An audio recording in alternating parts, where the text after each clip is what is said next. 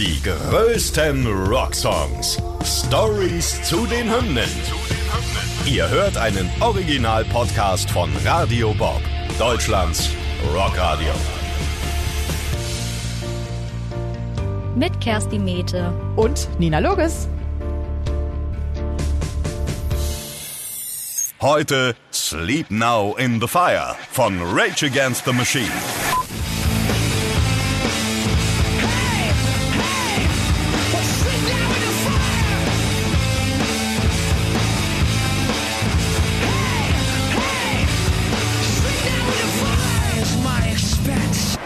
Ja, Nina, unsere Rockhymne heute bringt echt alles mit, was man sich wünschen kann. Einen geilen Sound, ein beeindruckendes Musikvideo und eine sozialkritische Botschaft. Es handelt sich natürlich, wie wir gerade gehört haben, um Rage Against the Machines, Sleep Now in the Fire. Ich bin total begeistert, ich freue mich drauf. Magst du uns denn mal ein bisschen reinbringen? Erzähl uns doch gerne mal ein bisschen was über die Bandgeschichte. Ja, fangen wir mal ganz vorne an, reden kurz darüber, wie die Band sich überhaupt zusammengefunden hat. Wir schreiben das Jahr 1991. Tom Morello ist in LA. Er möchte einen Absacker in der Bar trinken, wie man das so macht, und sieht da zufällig ein paar Rapper auf der Bühne. Die findet er richtig cool. Einer von ihnen ist der spätere Rage Against the Machine Sänger Zack Della Rocca. Schnell sind die beiden auf einer Wellenlänge und gründen zusammen mit ihren Freunden Brad Wilk und Tim Comerford die Erfolgsband Rage Against the Machine. Mit ihrer Musik sind sie eine der ersten Bands, die Rap, Rock, Metal und Funk kombinieren. Eine wilde Mischung, ich glaube auch bis heute fast unnachgeahmt einfach. Wie das Ganze zustande kam, das hat Zack selber mal in einem Interview 97 erzählt. I grew up breakdancing. I grew up playing punk rock music, you know. We, we were very uh, excited about the idea of playing hip hop with live instrumentation, you know, and fusing the music that we loved, that we felt drawn to. So I, don't know, it was very spontaneous. There's no way to say exactly how the sounds came together or, or why. Du hast gerade schon gesagt, es ist relativ selten, kennt man vielleicht sonst nur so bei Linken Park oder ähnlichen, aber ansonsten überschaubar mit den Rap-Parts. Und neben diesem Mix stehen bei der Band aber natürlich auch die Texte im Vordergrund, welche von Anfang an stark durch politische Botschaften geprägt sind. Das politische Engagement der Band wurde Tom und Zack aber quasi in die Wiege gelegt und kommt daher nicht von ungefähr. Beide kommen nämlich aus einer sehr politisch geprägten Familie und so greifen sie immer wieder diese politischen Themen auf.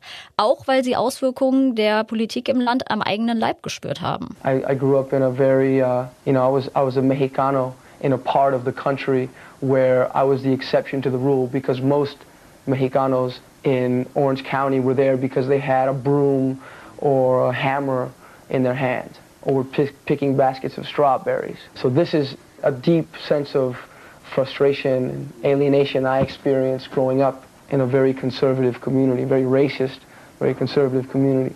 And I think that that's what initially attracted me to punk music and punk culture. Hinzu kommt, dass Tom Morello an der Harvard University Politikwissenschaften studiert hat. Gut, dann, äh, dass das immer wieder mal ein Thema ist, ergibt sich daraus ja eigentlich schon fast alleine.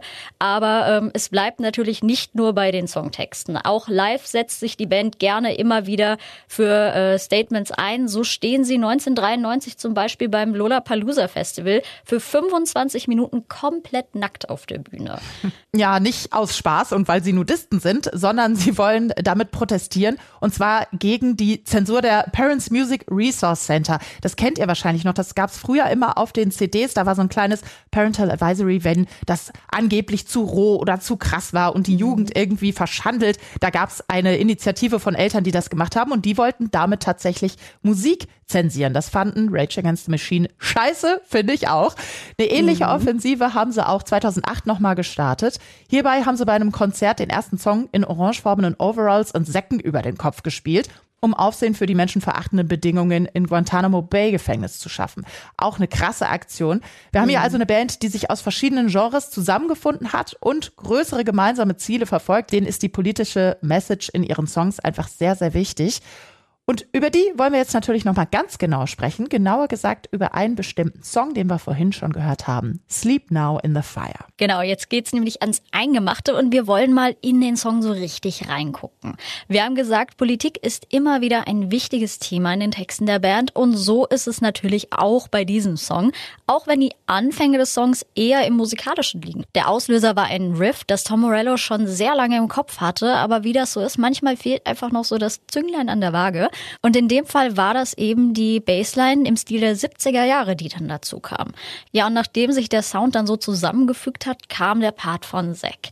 Der wollte dem Song natürlich ein passendes Statement geben und in dem Fall geht es um kapitalistische Gier. Im Song geht er unter anderem auf die Sklaverei, die Bombardierung von Hiroshima und den Einsatz von Agent Orange während des Vietnamkriegs ein. Also schon echt heavy Themen. Und wie auch schon in vielen vorherigen Texten von Zack ist es eine Auseinandersetzung mit den schlimmen Charakterzügen der Menschheit. Die ersten Zeilen vom Lied, die zeichnen das Bild einer Welt in Flammen. Es wird also dramatisch, in der die Reichen und Mächtigen daneben stehen und zusehen, wie die Welt einfach brennt. Das spiegelt sich auch in den Lyrics wieder. Da geht es um The world is my expense, the cost of my desire. Jesus blessed me with its future, I protect it with fire. Das Lied beschreibt weiter eine Gesellschaft, in der die Reichen immer reicher und die Armen immer ärmer werden, also eigentlich so wie heute. Was ist also die Botschaft hinter unserer Rockhymne Sleep Now in the Fire?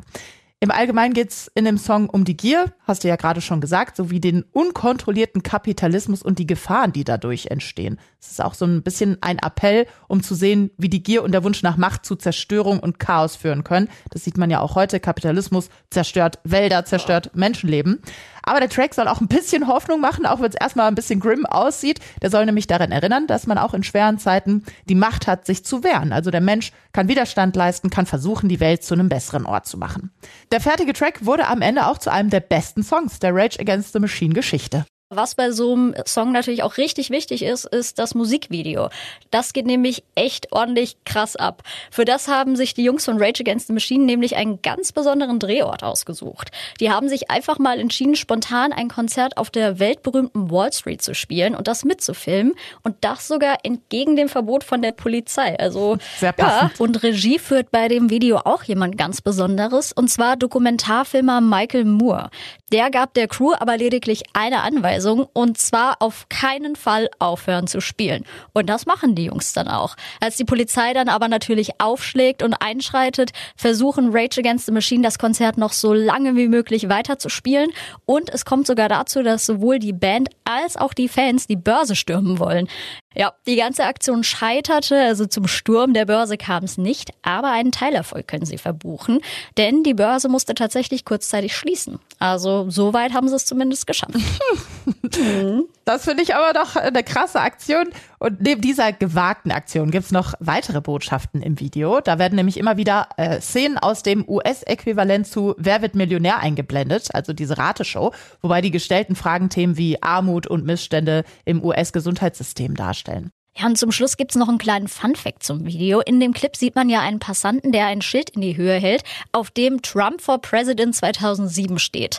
Ja, 2007 hat's bei Trump nicht geklappt, aber wie wir wissen, einige Jahre später war er ja dann tatsächlich Präsident. Also, dass Rage Against the Machine die Zukunft prophezeien, ist halt auch echt ein Hammer an dem Video. Richtig, richtig krass. Ja, und neben dieser Prophezeiung ist das Video natürlich einfach nur arschgeil. Kann man nicht anders sagen. Und entsprechend wurde es auch für den MTV Video Music Award als bestes Rockvideo nominiert, verlor dann aber ganz knapp gegen Breakstar von Limp Bizkit.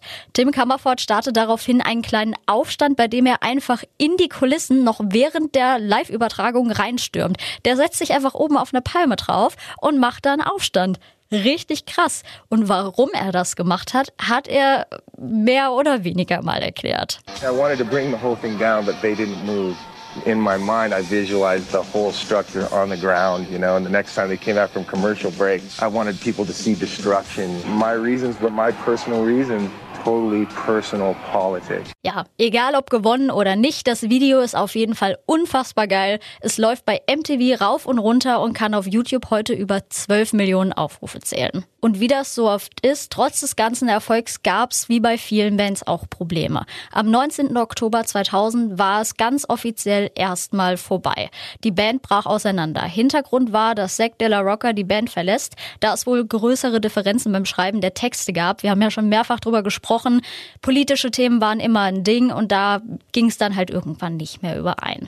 Aber seine Karriere ist hier natürlich nicht vorbei. Er arbeitet mit anderen Künstlern zusammen und nahm unter anderem ein Lied gegen den Irankrieg auf. Tom Morello, Brad Wilk und Tim Comerford hingegen bleiben zusammen und gründen mit Chris Cornell die sehr bekannte Band Audioslave, wozu wir übrigens auch eine Rockhymne haben, also hört da doch gerne mal mit rein. Sehr lange bleiben die Jungs aber zum Glück nicht getrennt. Schon 2007 schließen sich Rage Against the Machine wieder zusammen, um unter anderem auf Coachella als Headliner aufzutreten. Es folgt eine Tour mit einer Hardcore-Rap-Band und mehrere Festivals in Europa, wie zum Beispiel Rock am Ring oder eben auch Rock am Park. Die Jungs sind seither fleißig unterwegs, auch wenn es immer mal wieder Unterbrechungen gibt. Erst gab es eine kleine Pause, dann, wie wir alle wissen, kam ja diese blöde Pandemie und in 2023, also echt erst vor kurzem, reißt Zack de la Rocca die Achillessehne, was echt eine scheiß Verletzung ist. Richtig, richtig übel. Aber Zack ist ja zum Glück sehr tough und wir hoffen natürlich, dass es ihm da bald besser geht. Aktuell ist es aber leider so, dass die Band nicht auf Tour gehen kann. Wir wünschen ihm das Beste für die Zukunft, gute Besserung und hoffen natürlich, dass wir die Jungs mal wieder auf Tour erleben dürfen. Besonders natürlich mit fetten Songs wie Sleep Now in the Fire. Die größten Rocksongs. Stories zu den Hymnen. Ihr wollt mehr davon? Bekommt ihr jederzeit in der MyBob-App und überall, wo es Podcasts gibt.